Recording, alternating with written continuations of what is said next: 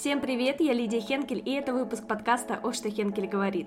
Здесь я поднимаю волнующие вас вопросы по теме фриланса, ведения и продвижения аккаунта. Разбираю, как выстраивать сильный личный бренд и продавать через него, ведь монетизация аккаунта – это то, зачем мы с вами пришли в Инстаграм. Тема сегодняшнего подкаста – «Делегировать нельзя работать». А где поставишь запятую ты? Рано или поздно любой фрилансер сталкивается с тем, что у него просто не хватает часов в сутках, чтобы успеть сделать все задуманное – и при этом хочется, чтобы все вертелось не только вокруг работы, но и чтобы личная жизнь тоже присутствовала. Поначалу мы все полны энтузиазма, готовы всю работу выполнять сами, но надолго вас хватит работать в режиме «все успеть». Меня хватило ненадолго. Я очень быстро достигла потолка в заработке, и чтобы его пробить и при этом не работать 24 на 7, а я пробовала, поверьте, кроме выгорания я там ничего не нашла, я поняла, что нужна команда. Мне безумно было страшно отдать часть своей работы кому-то. А вдруг человек не справится с работой? А вдруг сделает не так, как надо? А что, если клиенту не понравится? Именно из-за этих переживаний я решила проверять работу нового специалиста на себе. И как оказалось, нет ничего страшного, если на этапе тестового периода работы вы понимаете, что друг другу не подходите. Просто нужно начать поиски заново. И все. Кстати, за все тестовые задания и тестовые периоды работы я плачу. Я считаю, что любой труд должен оплачиваться. Человек не должен работать бесплатно. Как на официальной работе есть оплачиваемый испытательный срок, так и на фрилансе. Что мне помогло в формировании своей команды? Первое, с чего я начала, изменила свое мышление. Думаю, у многих из вас есть такая мысль – никто не сделает лучше, чем я. И на этом далеко не уедешь. Вам будет сложно найти специалиста в команду, пока у вас есть эта мысль в голове. Второе. Забыла про свой перфекционизм. Не нужно ждать, что кто-то сделает работу идеально так, как вам надо. Поверьте, достаточно сделать просто хорошо. Зачастую посторонние люди не замечают разницы между вашим «отлично» и на четверочку.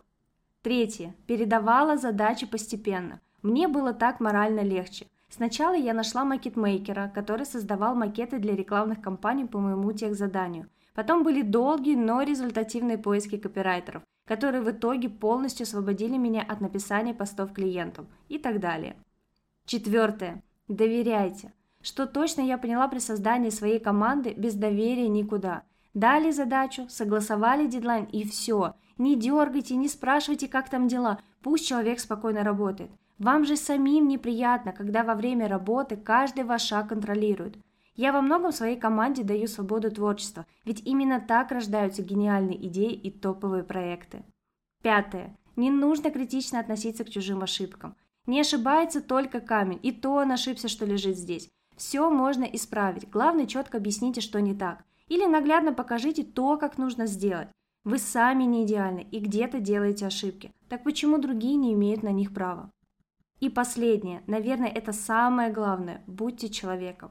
Не выходит сотрудник на связь, был нарушен дедлайн и прочее, не нужно рвать и метать, поговорите. Вы не знаете, что у человека могло случиться. Со мной была ситуация, когда копирайтер несколько дней не выходил на связь. Да, я сделала всю работу за нее, но когда я узнала, что случилось, я ей сказала, ничего страшного не случилось, ты правильно сделала, сейчас ты нужна в другом месте. Наверное, за счет таких простых, но, на мой взгляд, эффективных правил в команде у меня реально крутые специалисты, которым комфортно работать со мной, а мне с ними. Да что таить, смотря на то, как развиваюсь я и моя команда, очень многие хотят начать работать со мной, что для меня безумно приятно. Я смогла создать пока маленькую, но при этом эффективную команду, которой я безумно горжусь. Кто сейчас в моей команде? Макетмейкер.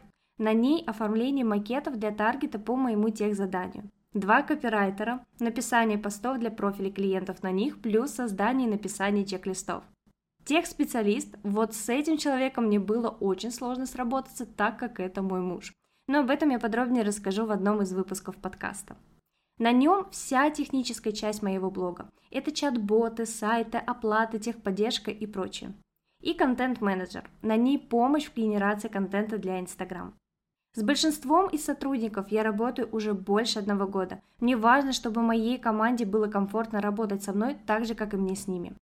Именно поэтому у них точно такой же график работы, как и у меня. Чтобы человек оставался продуктивным, он должен отдыхать. Я против работы 24 на 7, поэтому в субботу и воскресенье команда отдыхает. Без веской причины я никого не дергаю. На этот год самая главная цель по работе с командой – это делегировать большую часть своей работы и оставить себе всего лишь 20-30% задач.